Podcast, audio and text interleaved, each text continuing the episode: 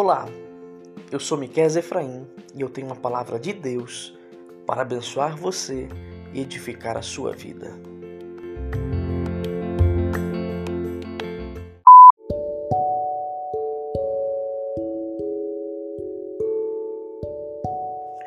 Colossenses capítulo 4, versículo 2 diz: Continue a orar vigiando em oração com ação de graças. Paulo sucintamente nos proporciona uma grande lição sobre a oração eficaz. Ele diz que a nossa oração ela deve ser fiel. Dedicar-se à oração ou continuar, continuem a orar, significa sejam firmes em sua vida de oração Sejam empenhados, não desistam. Isso era o que Paulo queria dizer. Era assim que a igreja primitiva orava, esperando pelo Espírito Santo, ela perseverou em constante oração. Em outros momentos da história da igreja primitiva, ela sempre esteve perseverando em oração.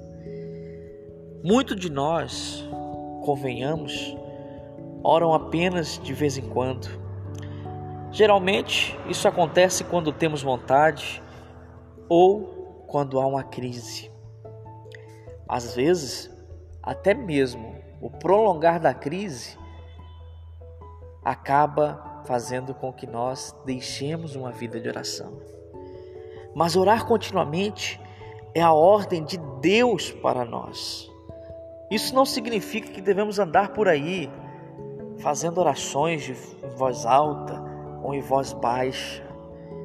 Não, pelo contrário, significa que devemos estar em constante comunhão com Deus em espírito, para que a oração seja algo tão natural para nós quanto o respirar. Queridos, as nossas orações, elas precisam ter um propósito. Muitas vezes, nossas orações são vagas e genéricas.